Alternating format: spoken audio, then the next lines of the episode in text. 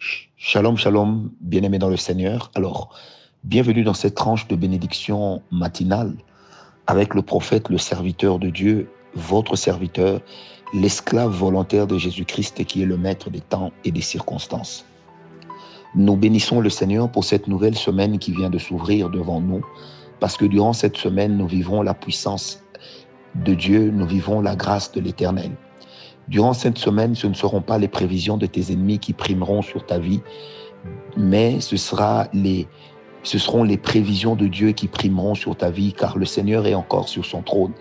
Et le fait que tes ennemis dansent sur ton nez ne veut pas dire que l'éternel Dieu est passif ou qu'il ne voit pas. Il voit, non seulement qu'il voit, il se souvient, et bien non seulement qu'il se souvient, mais il se promet d'agir. Il va sans dire, bien-aimé, dans la vie de tous ceux qui prient avec moi ce matin et durant toute cette semaine, de savoir que l'Éternel que nous prions est un Dieu responsable. Alors je bénis tous nos partenaires qui sont avec nous, qui nous soutiennent, surtout durant cette dernière semaine du mois de juillet. Je bénis tous les partenaires de la voix de la puissance divine, Ngawala Ministries, qui sont une bénédiction mois après mois qui sont une bénédiction par la fidélité à leur contribution. Parce qu'ils ne contribuent pas simplement aux tranches de dévotion ici, mais ils contribuent également à l'avancement de toute l'œuvre que nous sommes en train d'accomplir pour Dieu. Parce que nous savons que nous ne sommes pas tous habilités à tenir le micro pour prêcher, mais néanmoins, même avec nos moyens, nous savons servir Dieu en boostant le travail qui est produit au nom de l'Éternel. Parce qu'un jour, si Christ ne revient pas, je passerai, l'Église restera, je passerai, la mission continuera. Ça veut dire que la vision survivra aux visionnaires et vos contributions continueront à demeurer une bénédiction pour vous, pour vos enfants, les enfants de vos enfants, car le Seigneur n'oubliera personne et ne se répandra, ne se répandira de rien. Alors demeurez tous bénis, bien-aimés. J'aimerais lire avec vous une merveilleuse parole qui va certainement nous amener durant cette semaine à développer un tout petit enseignement que vous allez du reste découvrir.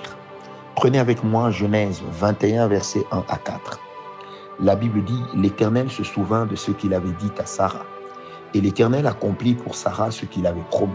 Sarah devint enceinte, et elle enfanta un fils à Abraham dans sa vieillesse, au temps fixé dont Dieu lui avait parlé. Abraham donna le nom d'Isaac au fils qui lui était né, que Sarah lui avait enfanté. Abraham circoncit son fils Isaac, âgé de huit jours, comme Dieu le lui avait ordonné. Alors j'aimerais ce soir, ce matin, pardon, considérer juste le verset 1. La Bible dit l'Éternel se souvint. Vous savez, le Dieu que nous servons, c'est le Dieu des souvenirs. Nous l'avions dit récemment que lorsque l'Éternel fait une promesse, peu importe la chose qui s'est passée, il finira par se souvenir surtout lorsque ce souvenir-là est basé sur l'alliance. Dieu peut oublier la parole d'un homme, mais Dieu n'oubliera jamais une alliance qui le lie à l'homme. Parce que lorsque nous sommes en alliance avec Dieu, il y a tout simplement entre le Seigneur et nous un contrat. Un contrat qui fait que nous soyons rendus partenaires de Dieu, un contrat qui fait également que le Seigneur ne puisse pas nous oublier. Et que même si le temps passait, comme Israël s'est retrouvé en Égypte durant 430 ans, la Bible dit lorsque l'Éternel est venu susciter Moïse pour les délivrer, il a dit à Moïse, je suis le Dieu d'Abraham, le Dieu d'Isaac et le Dieu de Jacob. Ça veut dire que l'Éternel, notre Dieu, c'est le Dieu qui fonctionne avec les souvenirs. C'est pourquoi il est bon de savoir marquer les souvenirs de Dieu, de sorte qu'au jour où l'Éternel, notre Dieu, voudra regarder derrière, que nos souvenirs puissent constituer, que les souvenirs des actes que nous avons posés pour lui ou pour son œuvre puissent constituer des panneaux publicitaires qui vont rappeler à Dieu ce que nous avions fait, puissent rappeler à Dieu que, Seigneur notre Dieu, lorsque ton œuvre avait besoin, nous avions contribué. Lorsque tes serviteurs avaient besoin, nous avions accompli Galates 6, verset 6. Bien-aimé, il est important de savoir que les actes que nous posons pour Dieu, que les actes que nous posons avec Dieu valent leur pesant d'or. Regardons un peu ce qui se passa dans la vie de Ézéchias. Le prophète Ésaïe vient dire à Ézéchias, il lui dit, Ézéchias, l'Éternel a dit que tu vas mourir, alors prépare-toi. Si nous étions dans les temps modernes, c'est un peu comme si le prophète aurait dit à Ézéchias, prépare ton testament, prépare ta succession, prépare tes obsèques futures. Bien aimé, la Bible dit ceci, Ézéchias déchira ses vêtements.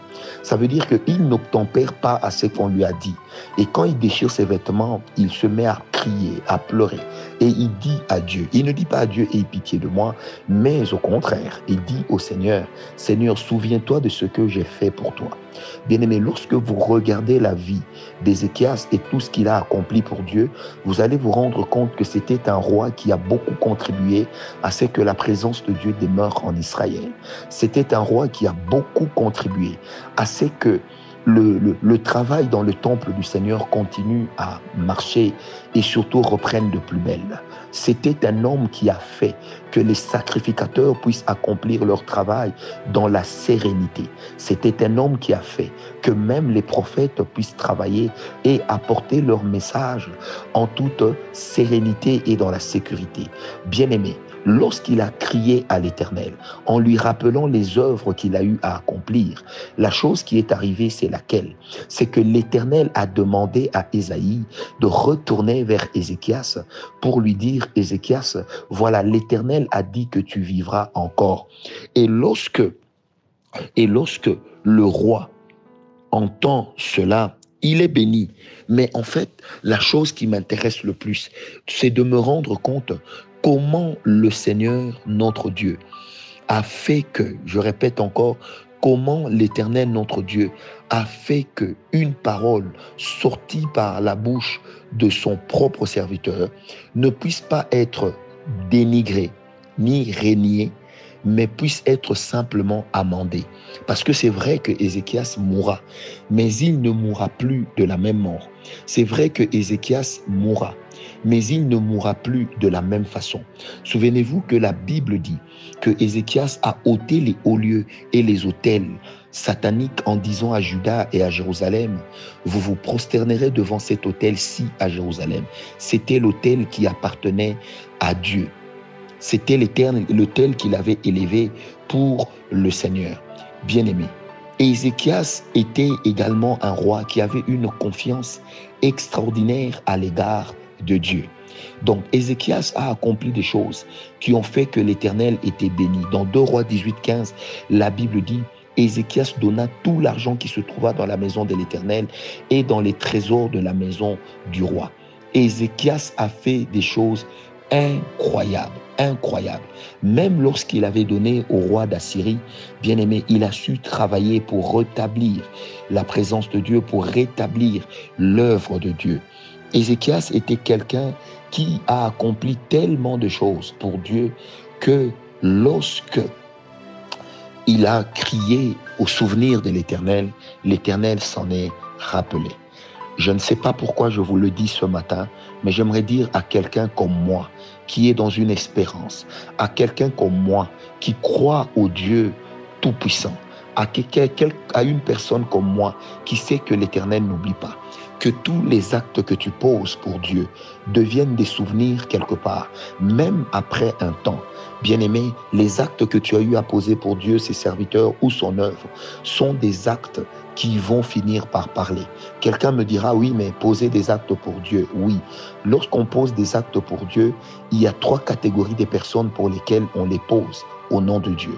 La première catégorie, c'est la maison de Dieu. La deuxième catégorie, c'est l'homme de Dieu. Galates 6, verset 6. La troisième catégorie, ce sont les hommes créés à l'image de Dieu. Lorsque vous soutenez la veuve, l'orphelin, bien-aimé, vous êtes et vous soutenez également les pauvres. Vous êtes en train de donner à Dieu. Ces trois catégories, bien-aimé, vous devez marcher avec eux au même moment. Vous ne devez pas vous dire, moi je ne considère que telle chose. Non. Donnez à l'œuvre de Dieu. Parce qu'il est écrit, apportez à la maison de l'Éternel vos dîmes et vos offrandes. Apportez à la maison du trésor. Ça veut dire que quand nous donnons dans la maison de Dieu, la maison de Dieu nous le retourne en bénédiction. Lorsque nous donnons serviteurs de Dieu, selon la pensée de Galates 6, verset 6, le Dieu qui les a engagés nous le retourne en termes de bénédiction. Lorsque nous donnons également à la veuve, à l'orphelin, aux pauvres, à l'indigent, bien aimé, l'Éternel nous le retourne aussi parce que Job a dit, j'ai donné à ces gens, leur bénédiction est venue chez moi.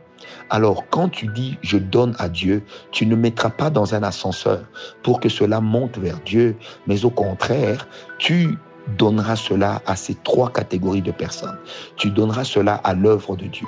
Tu donneras cela à l'homme de Dieu. Tu donneras cela à la veuve, aux orphelins. Tu donneras cela aux pauvres, à l'indigent. Et le Seigneur se souviendra de toi. C'est pourquoi la Bible dit Dieu se souvient.